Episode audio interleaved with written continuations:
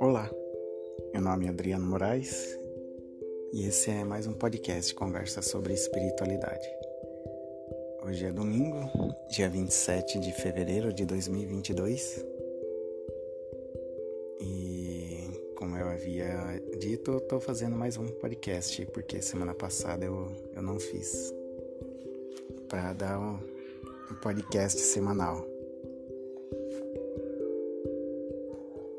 E hoje, continuando o Evangelho segundo o Espiritismo, é, vou conversar sobre dois itens aqui: o dom de curar e as preces pagas, no capítulo, o início do capítulo 26.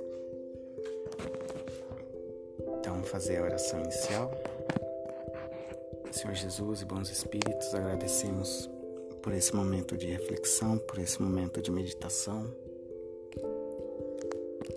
Que esse texto, essas palavras possam nos guiar durante essa semana nas nossas decisões, nas nossas relações com os nossos familiares e amigos. Que possamos transmitir boas atitudes e energias para o mundo. Amém.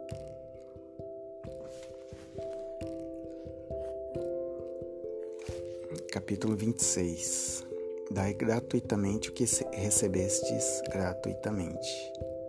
Dom de curar. Restituí a saúde aos doentes. Ressuscitai os mortos, curai os leprosos. Expulsai os demônios. Dai gratuitamente o que gratuitamente recebestes. São Mateus, capítulo 10, versículo 8. Dai gratuitamente o que gratuitamente recebestes, disse Jesus aos seus discípulos. Por esse preceito, prescreve não se fazer pagar por aquilo que nada pagou. Ora, o que eles tinham recebido gratuitamente era a faculdade de curar os doentes e de expulsar os demônios, quer dizer, os maus espíritos. Esse dom lhes fora dado gratuitamente por Deus, para alívio daqueles que sofriam e para ajudar a propagação da fé. Ele lhes disse para ele para dele não fazerem um tráfico, nenhum objeto de especulação, nem um meio de vida. Preces pagas. Ele disse em seguida aos seus discípulos, na presença de todo o povo que o escutava: Guardai-vos dos escribas que ostentam passeando com longas túnicas, que gostam de ser saudados nas praças públicas, de ocupar as primeiras cadeiras nas sinagogas e os primeiros lugares nas festas, que, sob o pretexto de longas preces, devoram as casas das viúvas. Essas pessoas receberão por isso uma condenação mais rigorosa. São Lucas capítulo 20, versículo 45, 46, 47. São Marcos capítulo 12, versículo 38, 39 e 40. São Mateus capítulo 13, é, 23, versículo 14. Jesus também disse: Não façais pagar as vossas preces, não façais como os escribas que, sob o pretexto de longas preces, devoram as casas das viúvas, quer dizer, abarcam as fortunas. A prece é um ato de caridade, um impulso do coração. Fazer-se pagar pela que se dirige a Deus por outrem é transformar-se em intermediário assalariado. A prece, então, é uma fórmula cujo cumprimento se proporciona a soma que ela rende. Ora, de duas uma. Deus mede ou não mede suas graças pelo número das palavras que se são necess... É, das palavras se são necessárias muitas. Por que dizê-las poucas ou quase nada por aquele que não pode pagar? É uma falta de caridade. Se uma só basta o excesso é inútil. Por que pois fazê-las pagar? É uma prevaricação.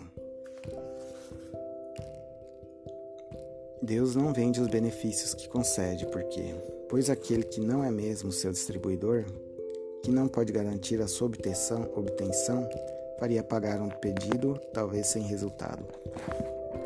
Deus não pode subordinar um ato de clemência, de bondade ou de justiça, que se lhe solicita de sua misericórdia, a uma soma em dinheiro. De outro modo, disso resultaria que, se a soma não fosse paga, ou fosse insuficiente, a justiça, a bondade e a clemência de Deus seriam suspensas. Razão, o bom senso, a lógica dizem que Deus, a perfeição absoluta, não pode delegar a criaturas imperfeitas o direito de pôr preço em sua justiça. A justiça de Deus é como o sol, está para todos, para o pobre como para o rico. Se se considera imoral traficar as graças de um soberano na terra, seria lícito vender as do soberano do universo? As preces pagas têm um outro inconveniente, aquele que as compra sem se crer. Aquele que as compra se crê, o mais frequentemente dispensado de orar, porque se considera o kit quando deu o seu dinheiro.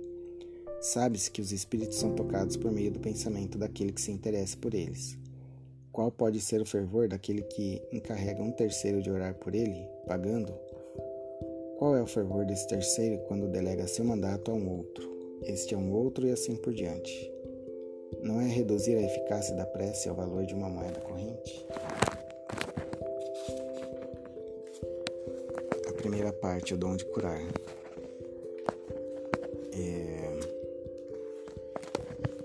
Nesse caso, os, os apóstolos receberam a faculdade de, de curar os doentes, de expulsar os demônios. E eles se receberam gratuitamente, então eles deveriam repassar gratuitamente também. Sem, sem vender. Então, o que, que a gente pode o que, que a gente pode considerar?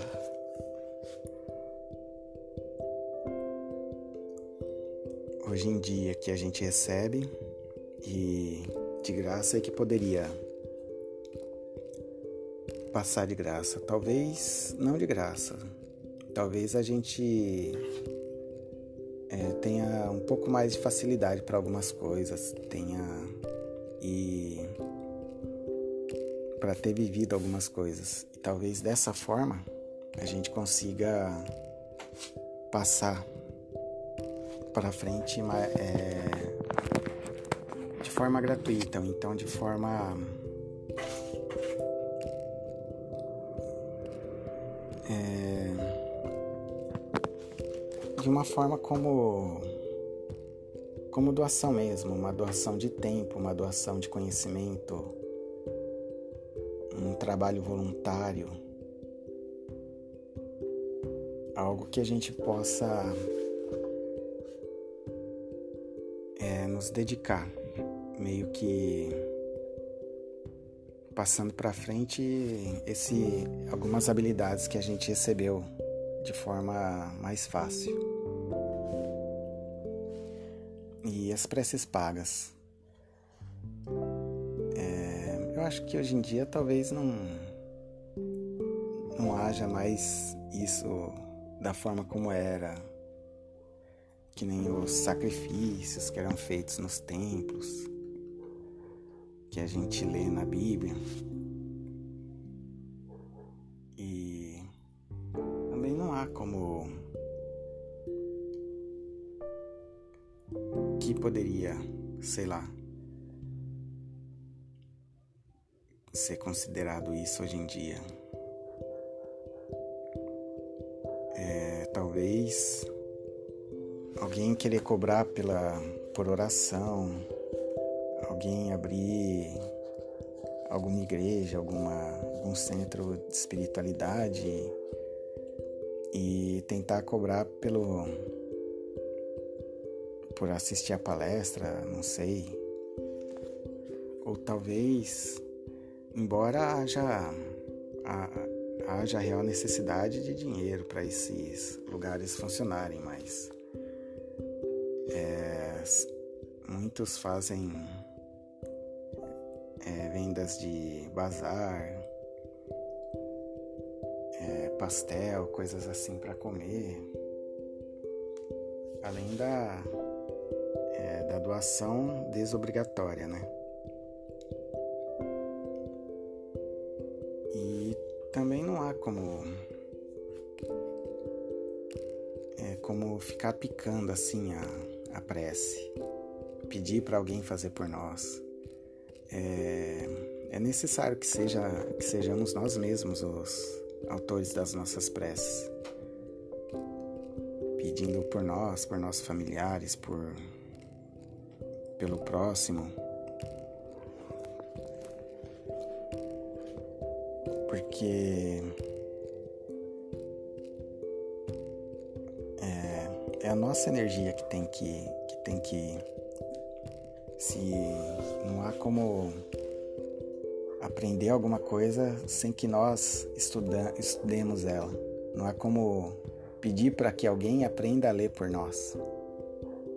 Aprenda a interpretar por nós. Nós que precisamos passar por essa situação de aprendizado, de, de ir na escola, de ir na faculdade aprender uma profissão,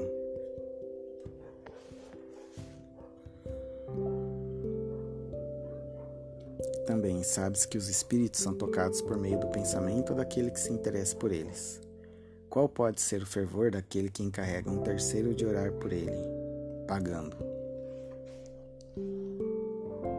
Então, há de se considerar que tem que ser, que temos que ser nós mesmos os autores das nossas preces.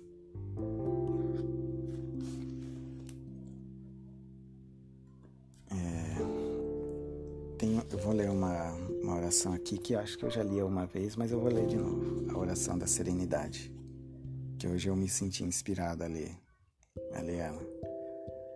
Deus, conceda-me a serenidade para aceitar as coisas que não posso mudar, a coragem para mudar as coisas que posso e a sabedoria para discernir uma da outra, vivendo um dia de cada vez, apreciando um momento de cada vez recebendo as dificuldades como um caminho para a paz e, como Jesus, aceitando as circunstâncias do mundo como realmente são e não como gostaria que fossem, confiando que o Senhor tudo fará se eu me entregar à Sua vontade, pois assim poderei ser razoavelmente feliz nesta vida e supremamente feliz ao seu lado na eternidade.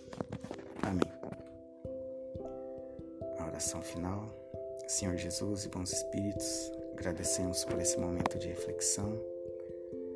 Agradecemos por esse mês que passou e pedimos que o Senhor nos mantenha firme e forte nesse mês que se inicia. Abençoa nossa saúde, nosso trabalho, nossos estudos.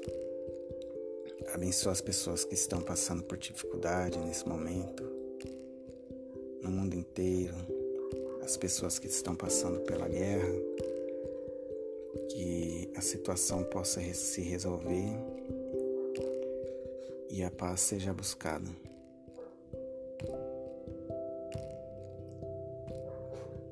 Pai nosso que estais no céu, santificado seja o vosso nome. Venha a nós o vosso reino. Seja feita a vossa vontade, assim na terra como no céu. Pão nosso de cada dia nos dai hoje. Perdoai as nossas ofensas, assim como nós perdoamos a quem nos tem ofendido. Não os deixeis cair em tentação mas livrai-nos do mal. Amém. Uma boa semana a todos.